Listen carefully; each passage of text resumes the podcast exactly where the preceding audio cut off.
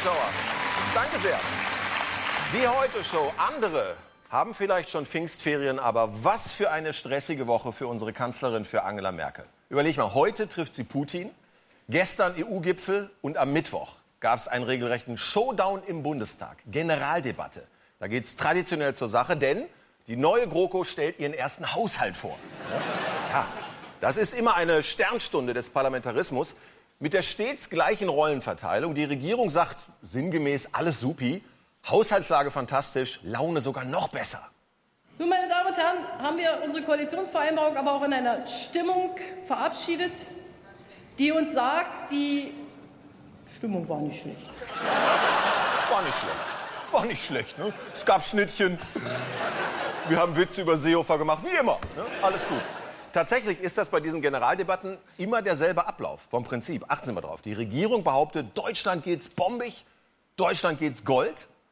Und da kommt irgendeine Gewitterziege von der Opposition und sagt sowas wie Deutschland, du mieses Stück Scheiße. Bitte, das gibt's doch gar nicht. Sie macht jetzt ein Album zusammen mit Farid Bang. Ne? Aber ja, dann hat sie noch irgendwas geblubbert über Kopftuchmänner und Messermädchen. Bei einer Haushaltsdebatte. Ne? Frau Weidel hat halt nur eine Rede. Und Olaf Scholz hatte seinen ersten großen Auftritt als Finanzminister. Quasi als Beschützer unseres Geldes. Das ist ja die Rolle. Ja. ja. Der Olaf hier verteidigt ab sofort die schwarze Null. Auf seine ganz spezielle norddeutsche Art. Herr Scholz, manche Ihrer Kritiker sagen, ihr, Ihre Haushaltszahlen, Ihr äh, Plan ist so dröge, dass er auch gut von Herrn Schäuble vorgelegt werden könnte. Zunächst mal ist es mir ein Bedürfnis, Herrn Minister Schäuble in Schutz zu nehmen. Er ist nicht dröge. Das ist eine falsche Beurteilung, die ich nicht teile. Ja, ich habe ja nur gesagt, so dröge wie Sie. Das ist ja, das ist ja wohl eine Unverschämtheit. Aber in der Sache völlig richtig. Ne? Warum wollte die SPD eigentlich unbedingt das Finanzministerium, wenn der Scholz hier einfach weitermacht wie sein Vorgänger? Es bleibt beim Fetisch schwarze Null. Nur, dass es jetzt halt eine rote ist. Ist der einzige Unterschied. Ne? Der, der Bund investiert zwar 37 Milliarden, aber das ist viel zu wenig. Und reicht nicht mal ansatzweise, um den Verfall unserer Infrastruktur zu stoppen. Wir leben von der Substanz. Das ist Betrug an kommenden Generationen. Das ist ja ein geradezu idiotisches Menschenexperiment. Jetzt im ZDF. Schwarz-Rot-Scholz. Das neue irre TV-Experiment. Was passiert, wenn 82 Millionen in einem Land leben, das jeden Tag kaputter wird? Macht das denn Spaß? Nö. Das dachte ich mir.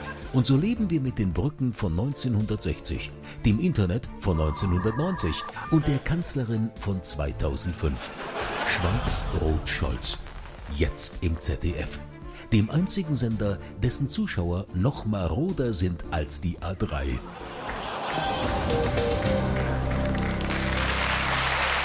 Und da sind wir stolz drauf. Ja.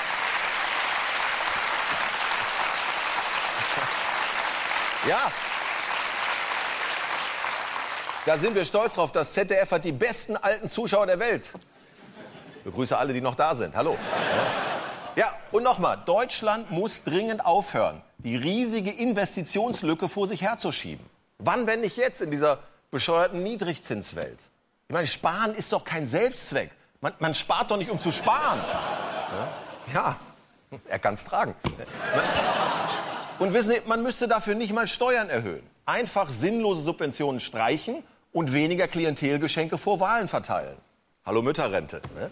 Wir brauchen kluge Investitionen in Bildung und in Zukunft. Allein für die Sanierung unserer kaputten deutschen Schulen bräuchten wir aktuell 33 Milliarden. Wir dürfen nicht trampeln, weil sonst äh, die, Decken die Decken einstürzen können und dann Asbest ausbrechen kann. Ja, das ist doch mal eine Ansage. Kinder, hört auf zu toben, sonst bricht Asbest aus. Ja? Immerhin, für die Digitalisierung unserer Schulen äh, werden jetzt von der GroKo 3,5 Milliarden locker gemacht. Für die Digitalisierung. Ich meine, das löst zwar nicht das eigentliche Problem, aber dann können die Schüler ihre neuen Laptops immerhin unter die wackeligen Tische schieben ne? oder äh, kaputte Fensterscheiben damit reparieren. Und natürlich ganz wichtig als Schutz, wenn mal wieder der Putz runterkommt. Ne? Ja. Digitalisierung, die Zukunftsinvestition. Sie wissen ja, beim Breitband hinken wir gnadenlos hinterher im europäischen Vergleich.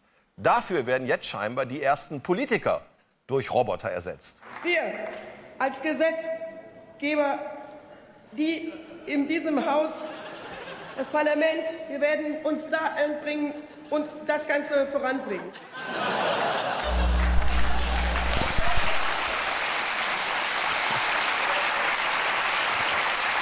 Was war da los? Ja. Dieser Android ist nur die Beta-Version. Ja. Bei Nahles hängt das Sprachzentrum. Schwarze Null. Warum schwarze Null? Warum knausern bei Bildung und Infrastruktur? Fakt ist, es gibt keine überzeugenden empirischen Belege für die Wirksamkeit von Sparpolitik. Sagt inzwischen sogar der IWF. Trotzdem ziehen wir das eisern durch. Man muss wahrscheinlich einfach dran glauben. Wie bei jeder anderen Sekte auch. Birte Schneider leitet die neu gegründete Heilig-Geiz-Kirche zur sparsamen Jungfrau Dort wird die schwarze Null regelrecht angebetet. Frau Schneider, äh, irritiert es Sie gar nicht, dass Deutschland mit seinem Sparfetisch international ziemlich isoliert ist? Wissen Sie was, Herr Welke? Es gab schon einmal einen Mann, der international ziemlich isoliert war. Dieser Mann hieß Jesus. Denken Sie da mal drüber nach, ja? Wir aber preisen heute Olaf Scholz. Scholz, Halleluja, liebe Gemeinde. Scholz, Preiset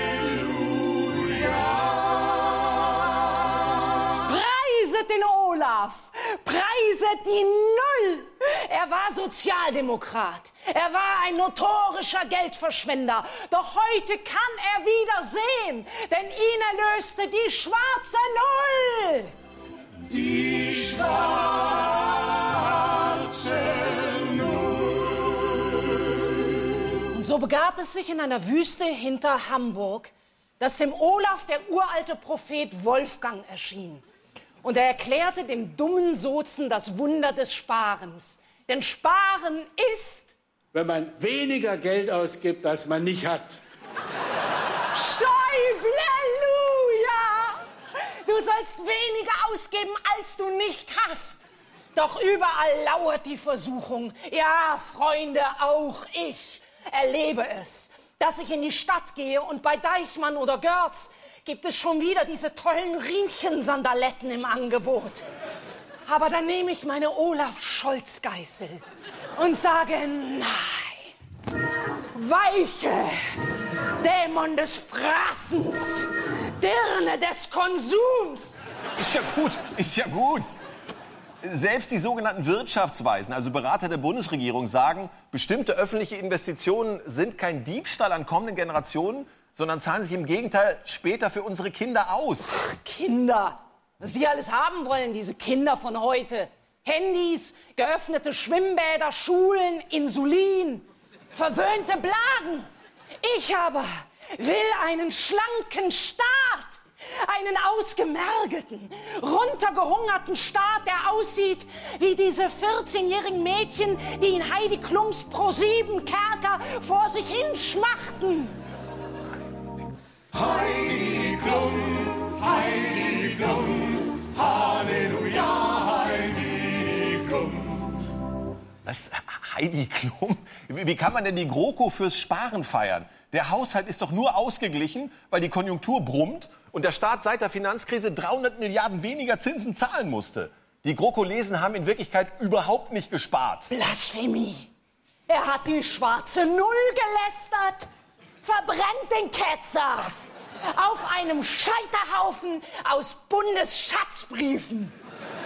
Machen wir später. So, und jetzt öffnen wir unsere Sparbücher und singen Lied Nummer 412. Komm, sparen wir alle weiter. Komm, sparen wir alle weiter, sparen wir das ganze Land zu Klo. Komm, scheiß doch auf die wir Straßen voll. Birte Schneider, meine Damen und Herren, vielen Dank.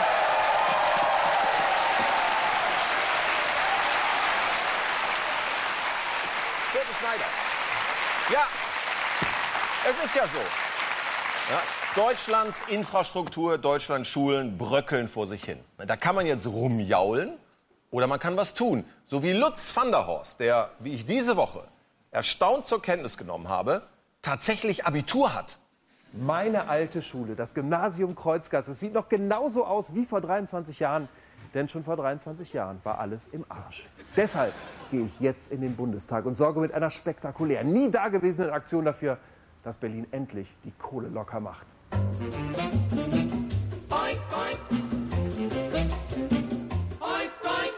Ich war in meiner alten Schule, die sieht schlimm aus. Ich möchte da gerne hingehen und denen was bieten, zu sagen, oh, Sie können jetzt ein Zeichen setzen und was spenden. So, Ich äh, sehe da 50er-Scheine, die können Sie ruhig rauspacken. Oh, 10er ist natürlich schon mal super. ja, jetzt muss man den nur ordentlich reintun, damit er auch drin bleibt, ne? Und für die Schule. Was, Genau. was soll das heißen? Was, wie, was verdächtigen Sie mich denn hier? Hallo, Sie sind bestimmt von der FDP. Nee. Sondern? Von der CDU. Aber wenn Sie was von mir wollen, müssen Sie sich bei mir anmelden. Kann ich mich kurz bei Ihnen anmelden? Jena ist schon mal ordentlich. Ja, was soll ich da machen hier? Kleingeld habe ich gerade nicht. Zack. Frau Künast hat auch noch ein bisschen mehr gespendet. Die hat einen 50er reingesteckt. Frau Künast hat einen 50er reingesteckt. Ich habe gesehen, da sind auch 50. Ich habe zwei Kinder in der Ausbildung. Zehn müssen reichen. Frau Künast, der Herr Lambsdorff hat mehr gegeben. Der hat einen Fuffi reingesteckt. Ach, der ist noch da. Und jetzt ist ja aufgeflogen. Jetzt ist die Sache aufgeflogen. Mir sagt er, Sie haben 50 Euro in das Sparschwein getan. Wahrheit, immer bei der Wahrheit bleiben. trage kein Bargeld bei mir. So kann man sich natürlich auch rausreden. Und, äh, wenn Sie, wenn Können Sie, Sie sonst noch was? Würden Sie eine Hausmeistertätigkeit übernehmen, vielleicht an der Schule? äh, so ein Praktikum an der Schule finde ich keine schlechte Idee. Und das wäre okay, wenn ich das nur filme und Sie machen das? Naja, ich würde mal sagen, äh, ich würde Ihnen auch schon mal zeigen, wie man einen Hammer in die Wand haut. Ja? Vielleicht besser einen Nagel? Den Nagel mit dem Hammer in die Wand sehe, Sie haben aber auch nicht so richtig Ahnung, oder? es, geht ums, es geht ums Thema Bildung. Warum hauen Sie Nichts die... habe in Bildung. Das ist sehr schön, sehr selbstkritisch von Ihnen. Ich, Aber ich in Baumschule gewesen. Ich kann den Baumsorten erkennen, aber sonst nichts. Gute Frisur, nichts verstehen. Tschüss. Tschüss. Ja, also Nachhilfe in Humor wäre da nochmal ganz ratsam. Zwei Euro ist relativ wenig. Herr Oppermann hat einen Fuffi reingesteckt, ne? Das glaube ich. Das hat er auch gar nicht. So viel hat er doch gar nicht. Okay, war gelogen. Also zwei Euro ist alles, was Sie... Das, ist alles, das ist alles, was ich bei mir habe. Für 10 Euro können Sie eine Firma Ihres Vertrauens nennen. Eine Firma meines Vertrauens. Äh, Siemens. Ich habe gesagt, ich helfe, ich gehe nach Berlin und ich kriege Geld. Jetzt. Von Ihnen. Und von Ihnen. Wo, wo sind Sie denn zur Schule gegangen? Gymnasium Kreuzgasse. Wo ist das? in Köln. Das habe ich nicht erfunden. In Köln? kritisch. Ja. Dann gehen Sie zum Laschet, der hat genug. Nee, nee, nee, nee, ist nicht jetzt hier so was. Nee, nee, nee, nee, nee. Das, war, das, war, das, das waren ja 5 Cent nur. Der Oppermann hat einen Fuffi reingesteckt. Das glaube ich Ihnen nicht.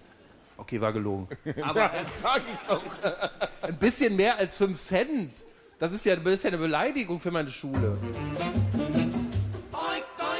So, ich bin zurück. Schulpflegschaft und Förderverein sind schon da. Herr Flach, Herr Hackford, ich habe gute Nachrichten. Die Schule ist gerettet. Wir schauen jetzt mal, wie viel Geld zusammengekommen ist. Ja, sind 35,58 Euro. Reicht das, die Schule zu sanieren? Es bringt uns weiter ein paar Zentimeter. Ja. Ja, wir freuen uns. Ja, wir sind auf einem guten Weg. Es reicht auf jeden Fall, sich die Schule für einen Tag schön zu saufen. Haben wir damals auch so gemacht. Viel Glück, ich muss weg. Tschüss und damit zurück ins Studio. Gerettet. Lutz van der Horst, meine Damen und Herren. Ja. Haben aber nicht sehr glücklich geguckt, die beiden. So, liebe Zuschauer, nun aber zum eigentlichen Aufreger der Woche. Die deutschen Nationalspieler Gündoğan und Özil haben sich bei diesem Trikottausch leider vor Erdogans Propagandakarren spannen lassen und damit dem ganzen Thema Integration nicht wirklich geholfen. Andererseits, wer weiß, meine, möglicherweise war das auch nur eine Art Verwechslung. Der Präsident von Özil und von Gündoğan, der Bundespräsident, der heißt nicht Recep Tayyip Erdogan, der heißt Frank-Walter Steinmeier. Worauf viele deutsche Fußballfans gesagt haben, wer zum Teufel ist Frank-Walter Steinmeier? Und wo spielt er? Trikotgate war das Thema der Woche, wissen Sie. Dafür gab es fünfmal mehr Sendezeit als für den drohenden Krieg im Nahen Osten. In diesem Sinne, herzlich willkommen zu ZDF Spezial. Brennpunkt Breaking News. Zwei Fußballer haben was wirklich richtig, richtig Doofes gemacht. Mit Christian Ehring. Liebe Fußballfreunde, der DFB steht unter Schock, denn den DFB ist ethisch korrektes Verhalten ungemein wichtig. Ich habe gerade schon den ersten Witz gemacht, haben Sie gemerkt? Ja, ja. Oliver Bierhoff, bekannt aus der Shampoo- und der Dani-Sahne-Werbung, findet wie immer die richtigen Worte. Man muss natürlich auch verstehen, wie Türken dann auch ticken in, in solchen Bereichen. Ja, die Türken ticken, die Kroaten kicken und die Finnen, aber das ist gar nicht unser Thema. Schauen wir lieber noch mal auf den Videobeweis. Hier sehen wir es. Da dringt der Diktator in den Strafraum ein und ganz klares Handspiel von beiden. Für mich gelb-rot, den hier kenne ich gar nicht. Und dann Gündogan. Und nur eine Frage, warum? Warum der Schnurrbart? Ja, warum? Und um hier nicht zu verharmlosen, lieber Lynchmob zu Hause an den Empfängern, was Özil und Gündogan da gemacht haben, war ohne Frage falsch, echt nicht in Ordnung und so doof, dass sogar Lothar Matthäus spontan gesagt hat, mein Gott, wie doof sind die denn? Gar keine Frage, gar keine Frage, aber deshalb gleich eine Staatskrise. Du liebe Zeit, da hat ja wirklich jeder seinen Senf dazugegeben.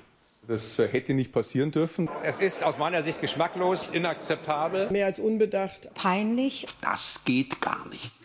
Das geht gar nicht. Sogar die Kanzlerin hat ihren Unmut geäußert. Die Merkel, die sich doch selber mal unmittelbar vor einer Türkei-Wahl als Wahlkampfhelferin mit Erdo auf seine potthässlichen Goldstühle vom Möbel Roller gesetzt hat. Ach so, äh, mit Pfötchen, natürlich, Herr Sultan, natürlich. Eben. Außerdem genehmigt Ihre GroKo immer noch Waffenlieferungen an Erdogan, der in Syrien Krieg führt. Da frage ich mal, was ist schlimmer? Die Sache mit den Trikots oder Waffenhandel? Das mit den Trikots. Finde ich auch. Auf jeden Fall.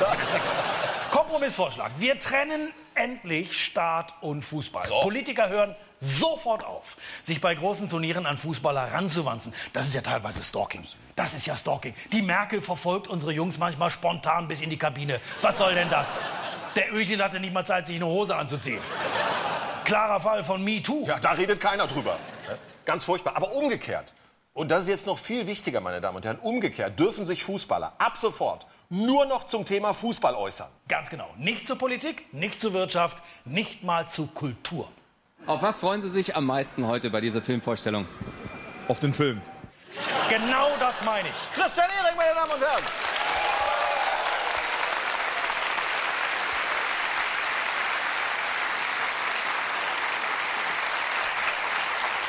Christian Ehring.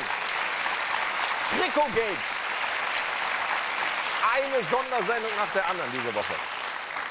So, jetzt ist es passiert, meine Damen und Herren. Wir werden alle verklagt für die schlechte Luft in deutschen Städten. Die EU-Kommission hat die Bundesregierung gestern ganz offiziell ermahnt wegen ihrer Zitat Reaktion auf den Dieselskandal.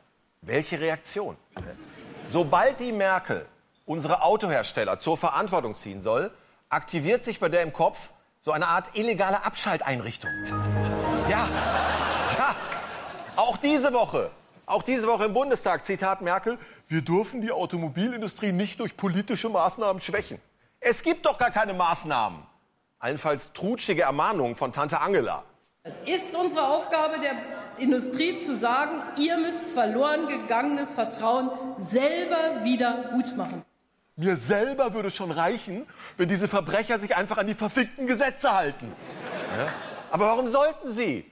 Deutschland ist und bleibt ein riesengroßes Industrieschutzgebiet. Das ist Fakt.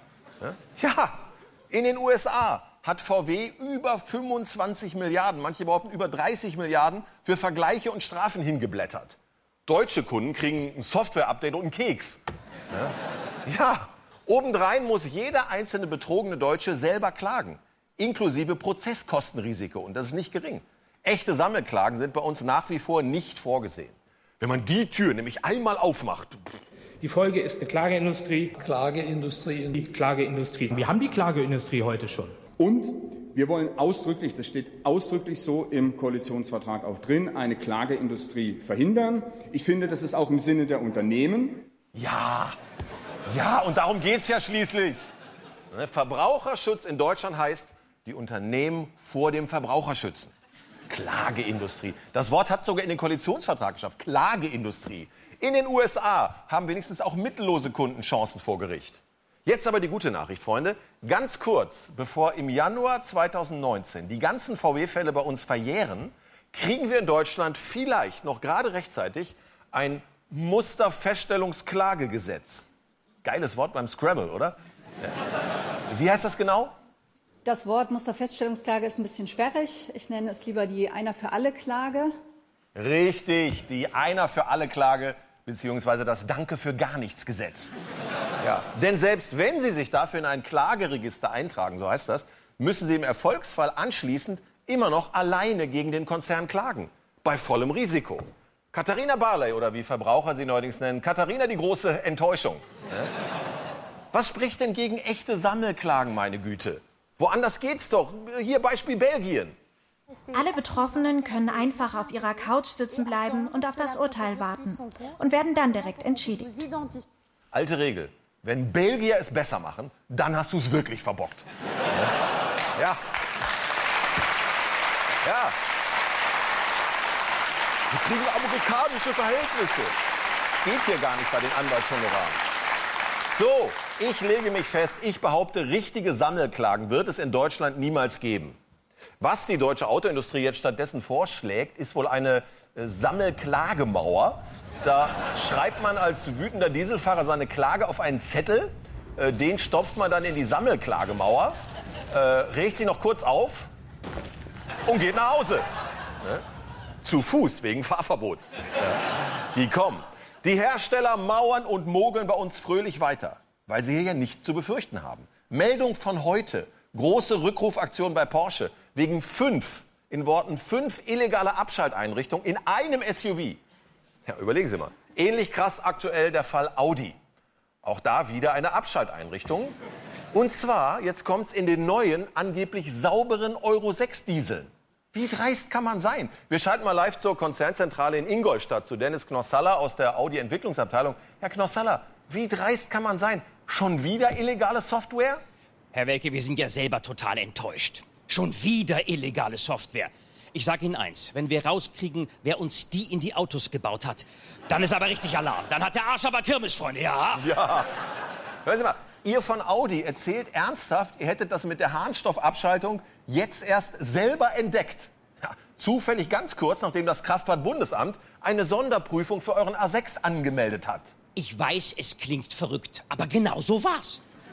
Ich guck so eines Morgens in den A6. Ach du Scheiße. Eine illegale Abschalteinrichtung. Kommt mal alle her. Hier ist eine illegale Abschalteinrichtung. Tatsächlich. Verdammt. Ich renne so schnell wie ich kann in die Zentrale und melde das.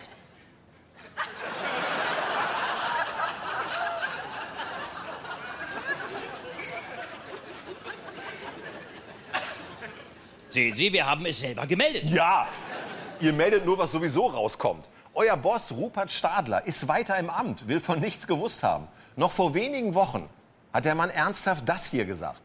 Der EU6-Diesel ist ein sauberer Diesel und insofern sage ich mal, kann ich nur jeden Kunden auch ermutigen.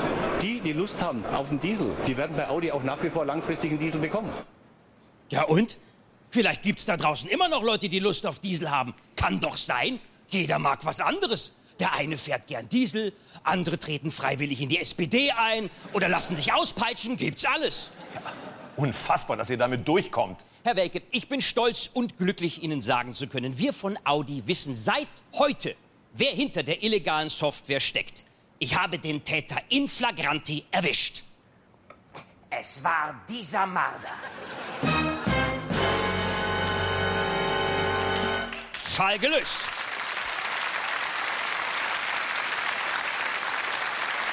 Herr Fall gelöst. Der Marder. Das Schwein. Ja, ja, die Biester werden immer besser im IT-Bereich. Früher haben die einfach nur Kabel durchgebissen. Jetzt spielen sie uns illegale Software drauf. Aber das macht der hier nie wieder. Stirb, du Betrüger! Stirb! Dennis Knossalla, meine Damen und Herren. Vielen Dank nach Ingolstadt.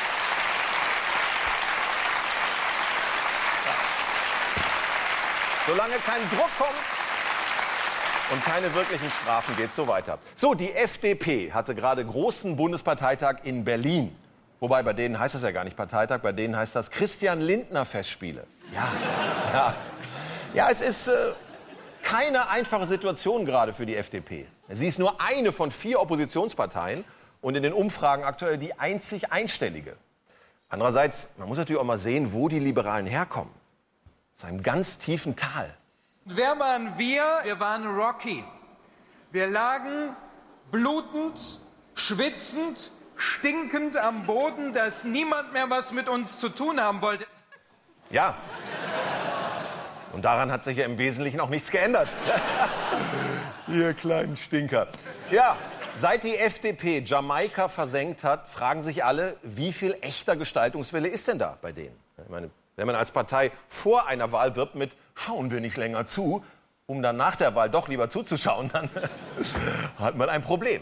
Aber das kann man ja alles zukleistern mit feinstem FDP-Marketing-Sprech.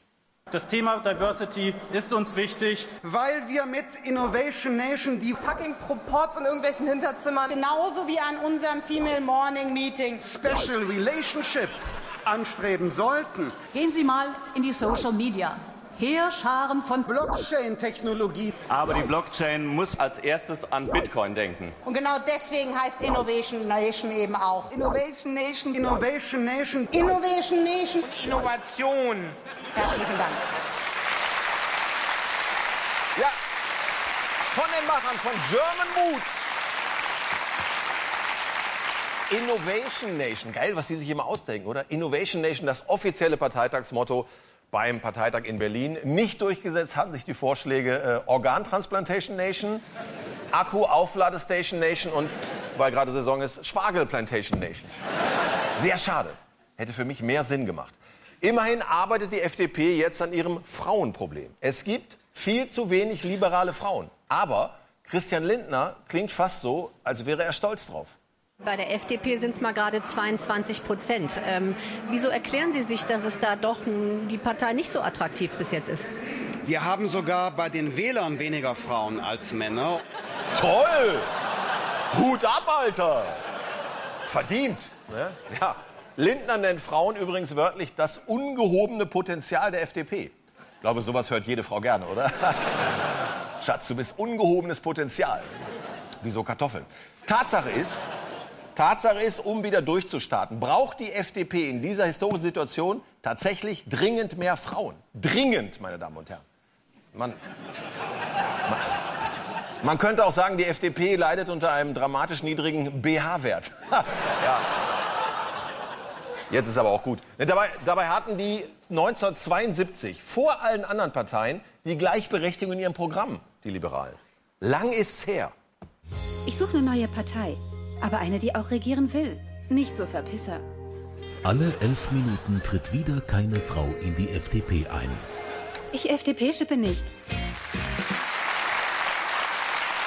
Ja, da haben Sie ein Problem. Ansonsten, und das hat mich verblüfft, ist die FDP neuerdings für Europa. Das ging aus diesem Parteitag hervor. Sie sind jetzt für Europa, was ganz lustig ist, weil die Liberalen ja unter anderem wegen zu viel Europa Jamaika haben platzen lassen. Aber jetzt sind sie voll die Europäer. Und zwar nicht wegen Lindner. Nein, die wirklich visionären Ideen in der FDP hat immer die Drohne Willi. Ich brenne für Europa. Das ist auch meine Grundhaltung. Und heute ist dieser Funke auch auf Christian Lindner übergesprungen. Begrüße das. Ganz genau. Ach, wie schön, dass es ihn noch gibt. Rudi Rentschler. Die Drohne Willi. Schon allein wegen ihm dürfen die Bienen niemals aussterben. Der FDP-Parteitag von Berlin hat uns übrigens auch äh, eine sehr aufgeregte Diskussion geschenkt. Dürfen Ausländer bei uns einfach so Brötchen kaufen? Ja? Und, und wie viel Angst macht uns das? Haben Sie wahrscheinlich gelesen. Christian Lindner hat da in seiner Rede so eine Bäckerei-Anekdote erzählt. Und über die haben sich anschließend viele Journalisten wahnsinnig echauffiert. Unser Kulturchef Dietmar Wischmeier hingegen sagt, das war gar keine Provokation, das war Kunst.